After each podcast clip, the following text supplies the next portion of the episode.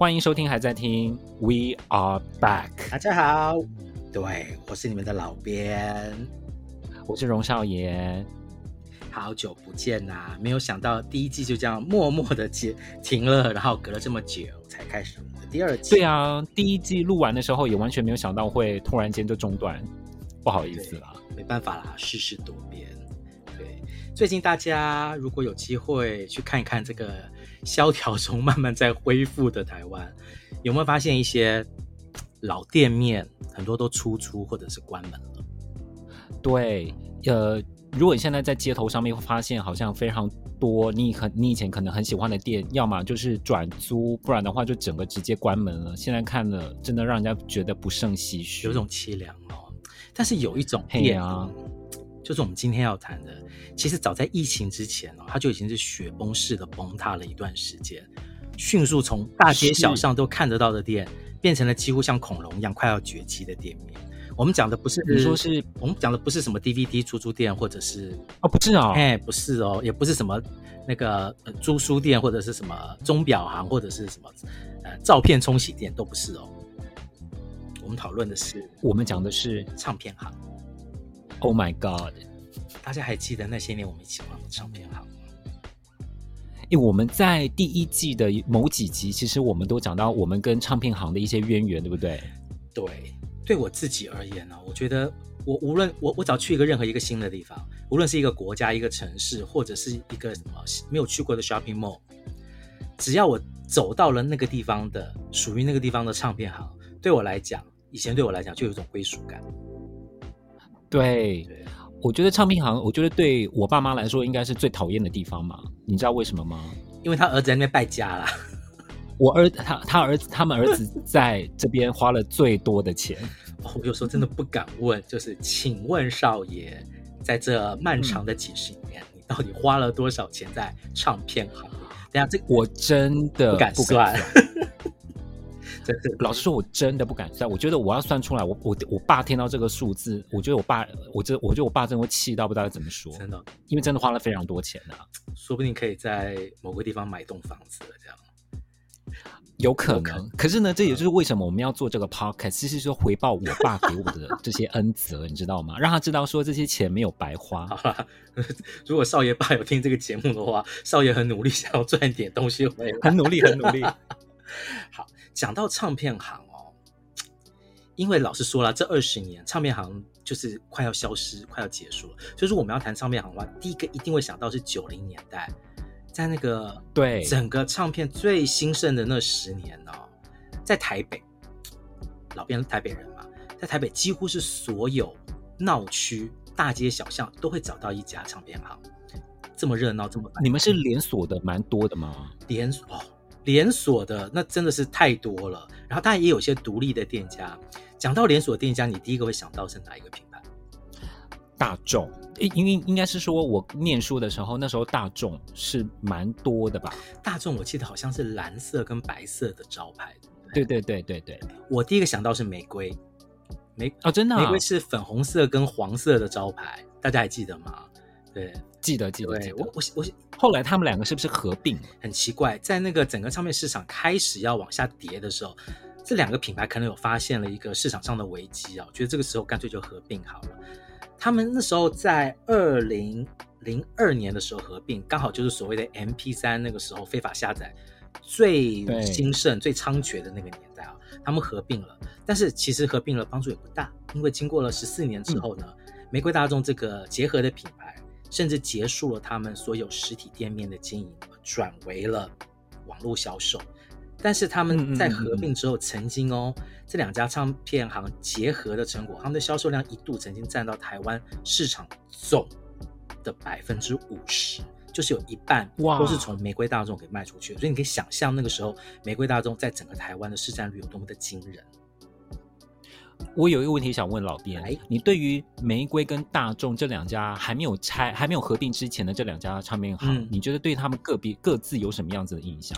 我自己觉得大众好像卖的比较便宜，嗯、然后玫瑰给人家感觉有点好像又高级一点点呢。这是我自己的心理作用，还是真的是这个样子？我自己的印象中，其实玫瑰出来的时间比大众早蛮多的。对，感觉哦是、对，感觉玫瑰是在就整个唱片市场开始成熟了之后，就第一家比较有规模的连锁的品牌。大众有点像是那个时候出来跟他抢市场对抗的一个品牌。呃，我一直觉得大众比较否学生，比较诶，应该是比较否学生族群。嗯、然后玫瑰可能可能比较是否上班族。对哦，这样子、哦，我不知道，这我自己的感觉是这个样子。嗯，不过现在大家要找找到玫瑰跟大众合，哎，现在也收掉了吧？但是我怎么记得好像台北是车站附近还是哪里，还是有一些实体店家，还是整个区已经全部收掉？你会不会是跟其他两家混在一起？就是光南跟武大。All right，、嗯、大家不要忘了，除了玫瑰大众之外，还有两家品牌，其实在很多地方甚至有些市占率是高过于玫瑰大众，就是光南跟武大。尤其是武大，武大现在还在，至少在台北还有几家实体店面硕果仅存，真的。但是如果你去他们店里面看的话，其实呃，主要也不是卖音乐商品了，其实是卖影音商品。我记得有一次，好像好几年前，天哪，已经好几年前，上一次去逛武大，他好像唱片已经收，唱片柜已经收到很少。然后花了很多的贵位在贩卖一些韩流的偶像周边商品，看了也真的是觉得相当相当的心心碎感，你知道吗？对，现在其实你唱片行生存的话，变得是卖周边商品的重要性是远远胜过音乐实体专辑。远远胜过。这一点的话，我觉得光南就很厉害，因为光南从我们以前年轻的时候开始就不觉得它就是一个专门的唱片行，就是我它本来就是一个复合式的商店。对对对对对对，的形态，在那个台北站前武昌街有一家光南，以前我记得在那个唱片业最兴盛的时候，他们还会雇服务生做那种高高脚椅。坐在店内的中央，在监督大家逛唱片行、逛唱片行的时候，有没有顺手牵羊 的？对对对，我觉得光南这点是蛮强的。他们就是他们就是不，他们是不装 CCTV 还是怎么样？而且他们一定是要派一个人来监视你。所以以前以前我们就觉得有时候不太喜欢去光南买，就是就会被人家监视，压力很大。觉得去那边就是自己本身就是个贼这样子。其实明明那个时候很多唱片行他们已经使用那种防盗的标签。放在 CD 里面，其实说你只要你带出店门口，它会哔哔作响。对，但是光南可能这笔钱想省下来吧，有可能。对对，那好有趣啊。讲的我我讲这是是台北，我印象中的这些连锁品牌，在高雄连锁品牌应该也差不多吧？我们高雄连锁品牌也是差不多，而且那时候我高中的时候是刚好念呃火车站附近的的学校嘛，是，然后。雄中啦，哦、所以讲出来很骄傲。没有啦，没有了，大家都知道。那时候，那时候，嗯、那时候唱片行确实就集中在高雄火车站附近，然后真的就是三强鼎立，嗯，就是玫瑰、大众跟光南。那其实那时候我们就会有一些自己的偏好，嗯，我就像老编刚刚讲的，我觉得我们学生真的第一站都会先去大众，我我我就觉得大众好像。卖的 CD 比较便宜，嗯、那当然光南好像有时候又比大众便宜更多，嗯，所以我们以前呃放学之后，其实就就是三个这个圣地哈，不断的去那边走来走去，嗯，然后可能偶尔比一下价，而且他们卖的东西也会有一点点的差别。你是我觉得。你是说卖的呃类型卖的 CD 哦，对对对对对，可能比方说。呃，大众它好像就是我们我们以前高雄火车那边大众好像是西西洋音乐比较强哦，所以他把他铺的货就会比较比较齐全一点。是是是，对，这个是那个在那个唱片业整个最兴盛最鼎盛的年代啊、哦，才会出现这种大型的连锁的唱片城，甚至那个时候这些因为这些唱片行生意很好，影响力很大，他们各自的销售排行榜。有一度就成为大家认定的所谓台湾流行音乐排行榜很重要的指标。对，像玫瑰大众那个时候，对，玫瑰大众有个 G, 大众 G Music 排行榜，对，然后光南自己也有，对，然后武大有一个武大金榜，嗯、对，那个时候好像有不同的那个有线电视的音乐节目，他们就会使用不同的排行榜来报榜，对，来介绍所谓现在这个排行榜现在流行的歌曲是什么。所以你可以看得出来，那个时候其实唱片行自己本身的影响力蛮大的，他们本身可以建立一个排行榜，然后影响到那个时候听歌的人对于这个市场流行趋势的一个概念。而且不要忘记了，那时候歌星他们如果宣传，一定要去各大唱片行去办唱片行的签唱会。签唱会很重要，有些歌手一天，不过因为那时候唱片行还蛮集中的，他可能去台台南或高雄一次，对不对？台南他一整天他可以跑个十几二十家。哇，我我我现在看到有一些以前的那个歌手的 MV，他然后他们拍的那个 MV 里面的画面，就是他们去签唱签唱会的画面。我我现在只要看到那些那些画面，真的觉得百感交集，就觉得哇，以前真的唱片行真的是一个好兴盛的一个一个产业。然后以前好多人，这么多人喜欢唱片，喜欢听音乐，然后去这些歌手的签唱会，这种盛况真的已经不可能再达到了。现在哦，我每次看就觉得心心期心有戚戚焉。是呢，往事只能回味了。除了这些连锁唱片行之外，其实那个时候也有很多独立的店家。然后每一家都其实有他们自己的风格在。在高雄那时候，你最常去的独立的唱片行是哪一家？我以前在高中的时候，其实高中的时候我已经受到呃中呃华语音乐、西洋音乐跟日本音乐、嗯、三种音乐的三重打击，所以基本上这三种音乐我都会去买。嗯，但是呢，因为你也知道我们高雄哈，就是看南波啦，欸、所以对于日本音乐进口的店家没有那么多。那时候我们会，我我如果要买日本音乐呢，我们就会去一个叫做新堀江的地方。嗯、新堀江就很像是西呃西门町的万年万年商场，嗯嗯，嗯它就是一间一间的那种小店，然后可能卖很多的舶来品啊精品。然后那时候新堀江就有一家专门卖音日本音乐的小店，叫做足旗。哦，足旗也是我每个礼拜都去那边花钱的地方。哪个足哪个旗啊？我就是足部的足，脚的那个足，嗯、然后奇怪的奇。为什么叫这个名字啊？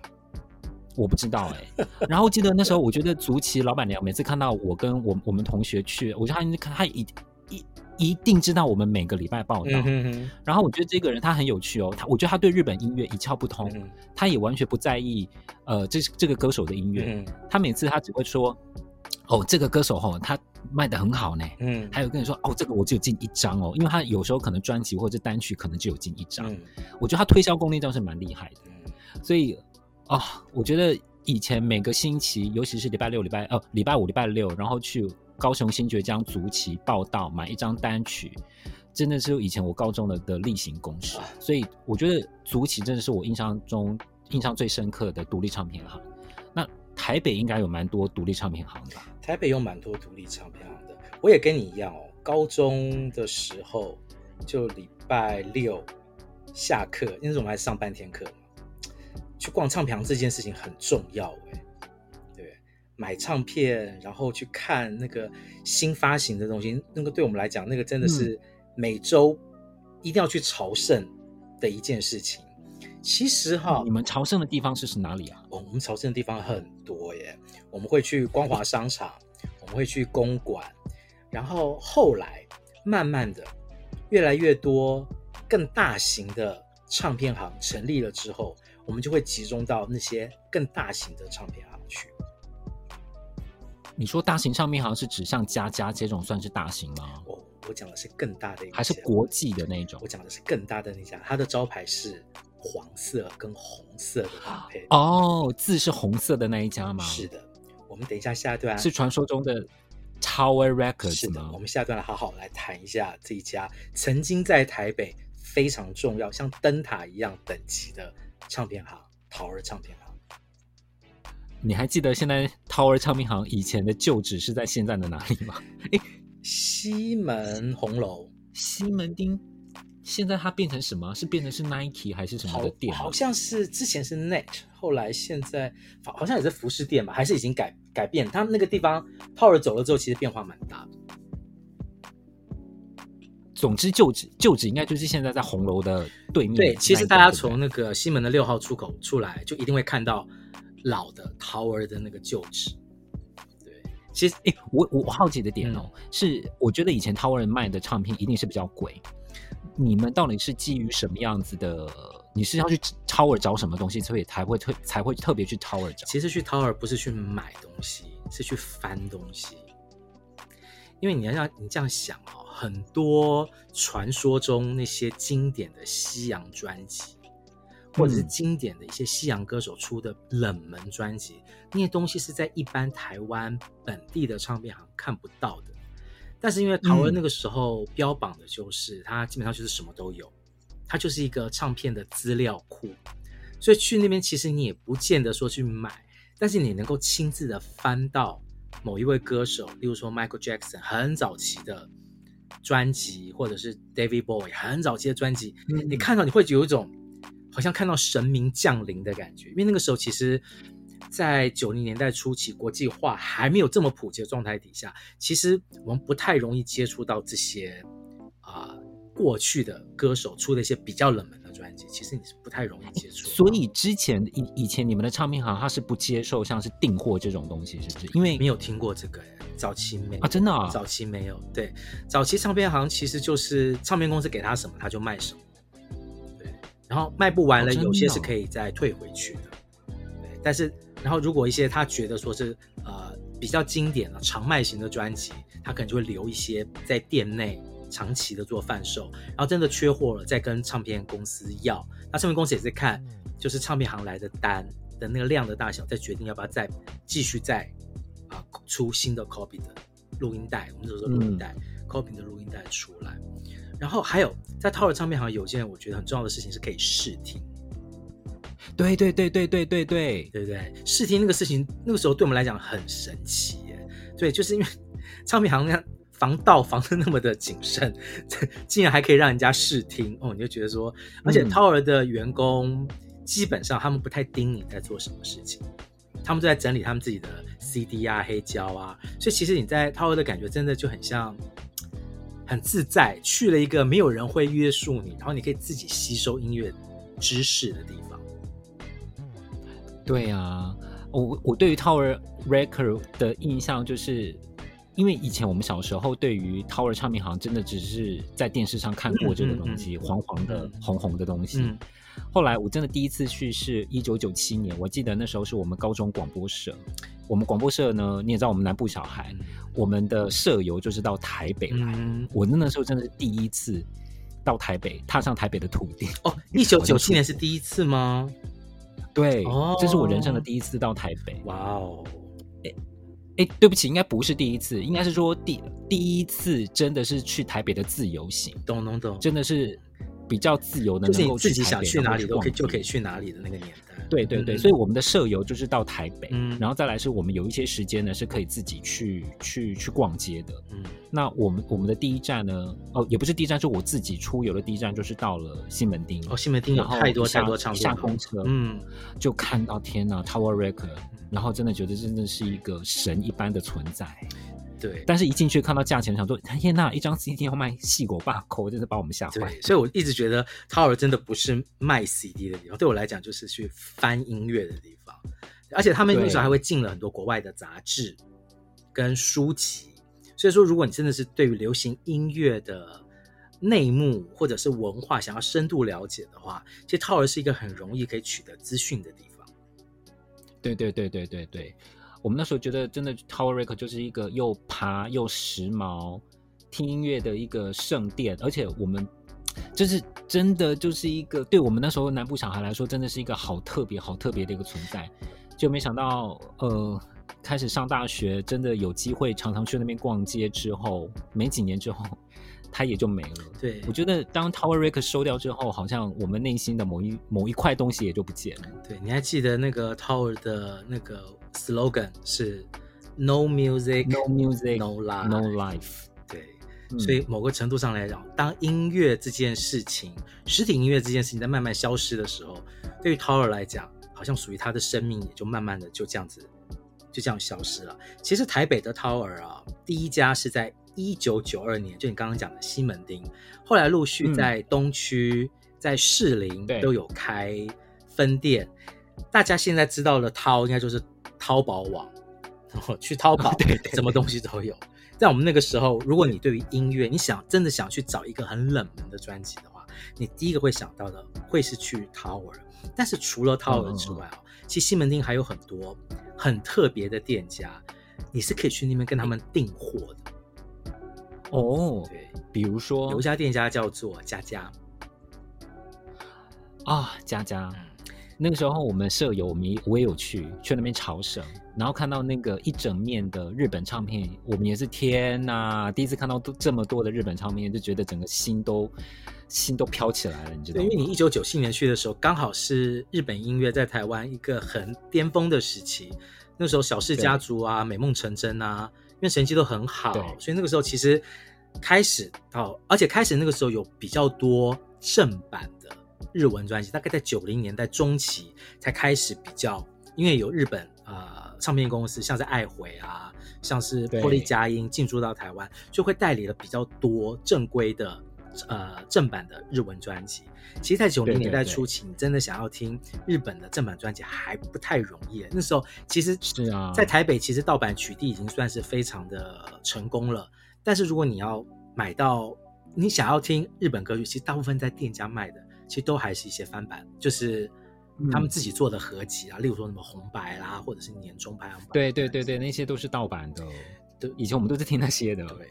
不过佳佳还是现在我少数还是会去逛的唱片行，一方面是，嗯、呃，可以订货，然后再来是我确定他还活着，比较安心，知道说 他还在。对，这真的是喜欢实体唱片的人的一盏明灯了。其实很多老乐迷。对于，就是对佳佳来讲，那个感情真的很重要哦。很难想象，如果哪天佳佳不见了，我真的觉得。对呀、啊，如果连佳佳都不见了，哦、那太惊人了，太惊人了。佳佳其实是在一九八六年在中华商场的时候就已经有的一家老牌的唱片行。另外，在西门町还有一家唱片行，现在还在，叫做九五乐府。啊、哦，九五乐府也是专门卖日本唱片的。是，它是它其实长久以来就是以。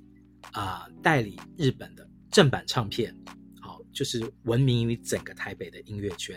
这个老板哈，对，呃，我曾经有一次就是经过酒，我跟他闲聊起来，因为那时候你知道唱片行没什么生意，老板很愿意跟 难得来上门的顾客聊聊天。他就讲到，其实他在很早期的时候就一直想办法要代理正版的日文专辑，但是在很早期的时候，嗯、因为政府那个时候不太鼓励大家，就是接触。日语文化的东西，所以大部分那些东西都会被改编。像那时候很多日本的动画来台湾，都一定要国语配音嘛。所以那个时候他进了很多这些日本的专辑。其实那个时候还某方面还有点政治压力嘞，在那个年代，啊、真的、啊、很难想象，对不对？但是老板很坚持，因为他自己蛮喜欢日本音乐，所以长久以来他就一直在做跟日本音乐相关的这些订购啊，然后贩卖啊，甚至到了这几年哈，就是。呃，可能开始大家比较多去，可能是买杰尼斯偶像的一些周边的商品啊，对或者是限量的残留的，对。但是九五乐福依然是屹立哦，屹立不摇，即使现在老板已经在门口开始卖起了手摇杯。我我上次真的好几年前，我经过十，我经过十九五，我真的心都碎了，因为以前真的是叱咤一时的一个日本音乐的，有的时候要挤进去都很难，因为它的店面其实不大，对对，挤进去都有一点难。然后现在前面开始卖一些青草茶、青草杯，我真的是吓坏了，对，太惊人了。听听听一些网友说，他的那个仙草冻奶茶还不错 所以如果大家去西门町想逛逛唱片行。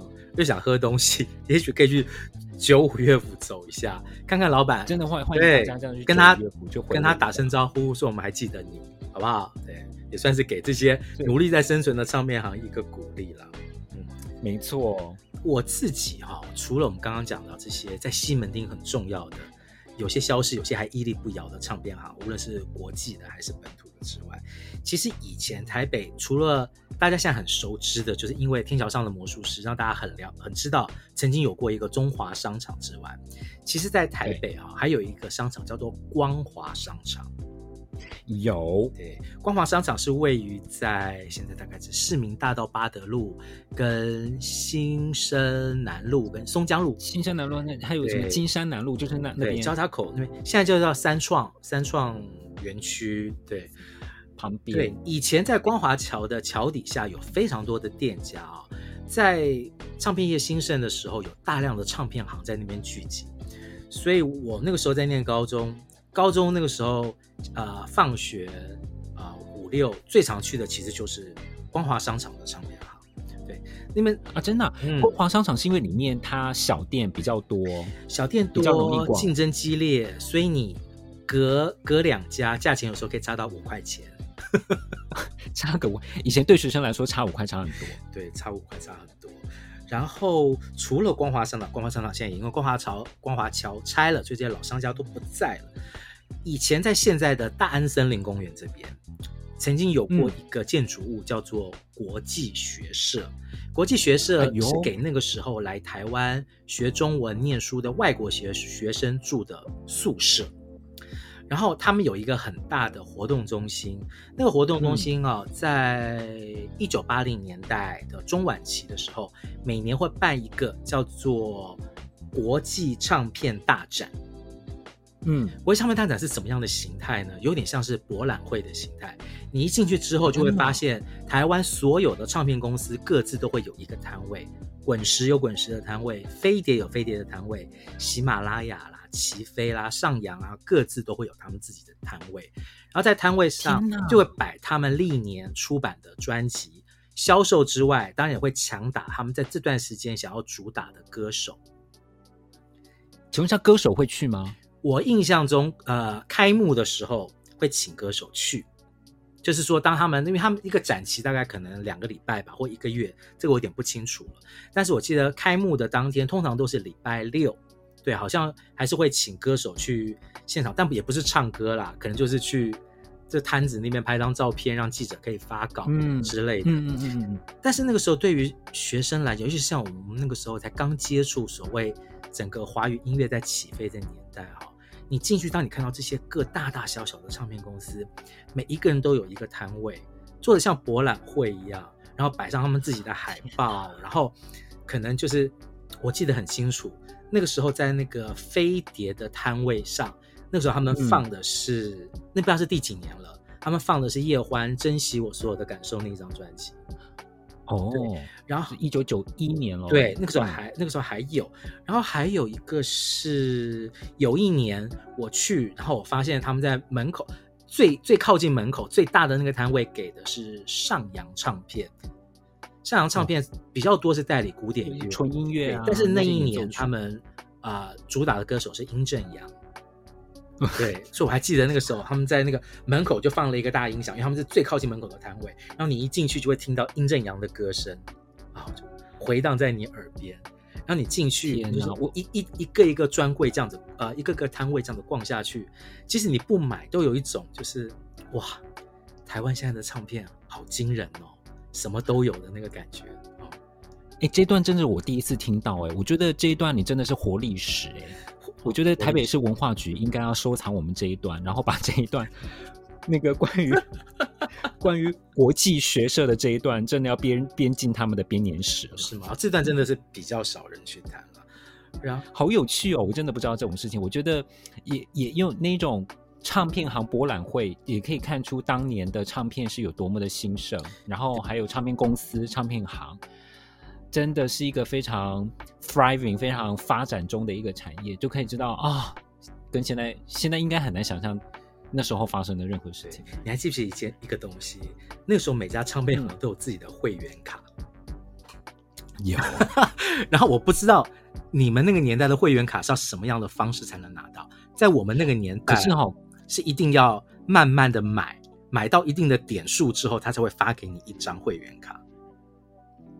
哦，要要一定的点数，是用点数，然后才有。那会员卡就是有呃有会员价嘛，对对？有会员价，对，嗯。你还记得你那个时候的会员卡是怎么得到的？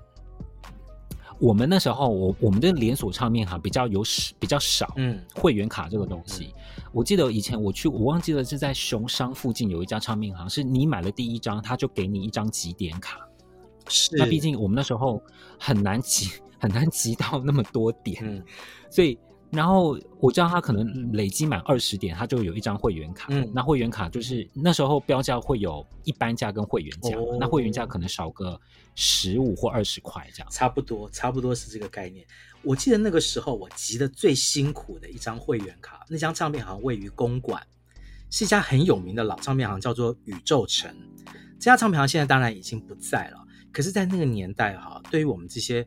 喜欢听音乐，喜欢找一些比较奇怪的专辑的这些这些小朋友来讲啊，宇宙城是一个很神秘的存在啊。嗯，它是位于在公馆金石堂广场旁边建筑物的二楼。每次走进去的时候啊，它的采光不是很好，就是暗暗的，然后常常会觉得有些灰尘在空中飘的感觉。你可以看出来有一点历史啊，可是它的专辑的收藏还蛮完整的。我觉得对我来讲有点像是小 tower 的感觉。哦，真的、哦，对，尤其他的西洋音乐，像呃，老编那个时候很迷一个歌手，叫做芭芭拉史翠珊。啊、嗯嗯，对，也有有些小朋友可能不知道他是谁，但我想老朋友一定都知道他是谁啊。呃，在台北，在 Tower 还没有进来之前，大概只有在宇宙城，你才能看到这么完整的芭芭拉史翠珊从一开始出道到九零年代的所有的专辑。嗯、那我那时候也没有什么零用钱嘛。所以可能就是每一每个月集到一点点零用钱之后，就去买一张芭芭拉的专辑来听。然后那家唱片行的店长，可能看我每个月都会去一次哦，买一张芭芭拉，他有次才忍不住了，他就跟我说：“你很喜欢他哦。”我说：“对啊。”他说：“我跟你讲，我们有一张他的套装专辑，收 收录的都是他那些没有发表过的一些 demo 带啦，或者是一些隐藏版的歌曲。”他说：“哦，就在那个角落，你可以去看。嗯”哦，我就很开心去看。它是四张 CD 的一个套装。哎呦天哪，一千多块还是两千多块？哎，那四张你都没有吗？可是你已经慢慢在搜集，因为那四张里面收录的全部都是没有发表在正规专辑里面。哦，对，Rarity。那些东西 on on release version，对，有些是呃从正规专辑中被最后被淘汰的歌，那有一些是呃可能是单曲的 B 面的歌曲，没有收录在专辑里的，那有些是 demo 带。总之呢，很想买，但是也也买不下手。但是这个事情我印象就很深刻，因为你会发现，嗯，店长也是会记住你的，他会记住你的偏好，然后甚至会去提醒你，其实店里面还有一些。更值得珍藏的东西，你可以去寻宝啊！这个当当年在宇宙城的这位店长，呃，后来知名度非常高了哈。这位哦，真的对，这位店长叫做姓叫做吴五章，吴五章先生，他后来是成品音乐馆的有点像开店元老级的人物啊。哦，然后更有趣的是呢，今年哈，在台湾可以跟金曲奖啊相提并论的一个金鹰奖。第一次给了经营唱片行的人一座特别贡献奖，就是给了吴五章先生。天哪，我觉得老编你跟吴武章之间的这个也是有一段渊源，我觉得真的非常可以记下来。其实我觉得真的是那个羡慕你有这么好的记忆。在 Memory 是，感谢你在这个时候配上了芭芭拉史翠珊小姐的歌。OK，这那个是一个很很特别的回忆啦，因为你经过这么多家唱片行，经过这么多家老板。但是其实那个时候，你真的会对吴武章先生特别的有印象，因为他呃整个人就是一个很知识渊博的一个唱片资料库，而且啊、嗯呃、从宇宙城后来他到了成品音乐馆，其实这一路上他服务了不知道多少代的文的文青听众，你知道吗？对，喜欢老摇滚啊或者喜欢啊、呃、流行歌曲的朋友啊，都可能多多少少很多人都会跟他有一些有一些交集。其实现在大家讲到唱片行，因为我们刚刚讲到成品音乐馆嘛，对很多小朋友来讲，他们可能真的啊、哦，你说二十岁以下小朋友，可能这辈子没有进去过唱片行，他们可能我可以跟你保证，绝对没有，好伤心的一个保证。但是他们可能都去过成品书店，也许嗯，他们会在中间看到了成品音乐馆，对于他们来讲，那个可能就是一个唱片行的定义了。我觉得成品音乐，就我们刚刚讲到的嘛，嗯。佳佳是，如果我特别要去唱片行，一个令人安心的存在。嗯、可是，如果逛街的时候逛到了成品，你就会知道说，如果你真的心血来潮，想要去看一下现在发了哪些专辑，嗯、就会去成品音乐馆。嗯，我也在成品音乐馆，我比方说，我就买了一些像我的黑胶唱盘啊，嗯、都是在令人安心的黑胶呃成品音乐馆买到。对，成品音乐馆现在它。啊、呃，有有有些也在卖，之前还有一些有些也是卖那个影像产品 DVD 啊，嗯、然后又卖很多播放设备。对，它其实它现在已经不只是一个所谓我们传统中概念中的唱片行，我觉得它现在更像是一个提供一个完整文青体验的一个场所。你在那边会看到一些一些啊、呃、绝版的黑胶。黑胶播放器，对对对对对，然后会看到，也许不是那么完整，但是的确可以反映当下某些音乐潮流的新发行的一些专辑。我觉得那个是一个很特别的，就是如果现在大家都把黑胶跟文青画成一个等号的话，那个地方的确是提供一个很完整的文青体验。对。我有时候在成品音乐馆会看到他卖一些我觉得一般唱片行应该不会进的一些呃 CD 或者是黑胶唱片，所以我觉得呃成品音乐还是有一些很不错的选乐人，他们特别会去国外去进口一些。比较有趣，比较可能大家比较不不不那么理不那么熟知的一些唱好唱片、好音乐进来，总会遇到一些知音人，把他们买下买，把他们买回去。这可能是目前唯一可以跟 iTunes 或者是 KKBox 抗衡的一个方式，就是品味，啊、就是开始就是对、嗯、生存下来的店，每一家店都强调自己有对于音乐的一些特殊的品味，然后可以吸引一些志同道合的人。没错，没错。对，然后啊，我们讲到唱片行啊，讲到成品，我跟你讲个好有趣的事情。那天我去逛成品音乐馆，我听到两个小朋友的对话，我一定要跟大家分享。大家一直会觉得好笑，但我觉得其实想想也真的是蛮不可思议的。有一个小朋友，A 小朋友跟 B 小朋友说：“我跟你说，成品是全台湾最大的图书馆。” OK。其实从这句话你们就听得出来，其实小朋友搞不清楚书店跟图书馆是两个不同的概念。嗯，嗯对。大概几岁啊？因为我开始要想一下这句话，它其实背后蕴藏了很多的深意。大概是高中要升大学那个年纪。Oh my god！对，但其实你你回顾来想，就是在他成长的过程中，实体音乐几乎已经完全消失了。对，嗯、然后呃，实体的书籍可能还在，但他可能也没有去逛书店。或者甚至去图书馆的需求，图书馆对，可能学校的图书馆现在真的会去使用的人也越来越少了，对啊，大家直接去网络上找维基百科，可能很多资料就就已经很完整了，对啊，就是所以，也许对小朋友来讲，唱片行跟唱片公司有什么不一样呢？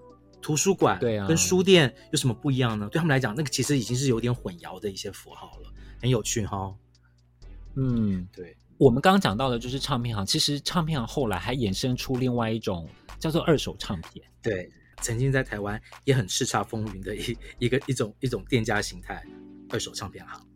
那我们就下一集继续来聊二手唱片行，下期见，拜拜，拜拜。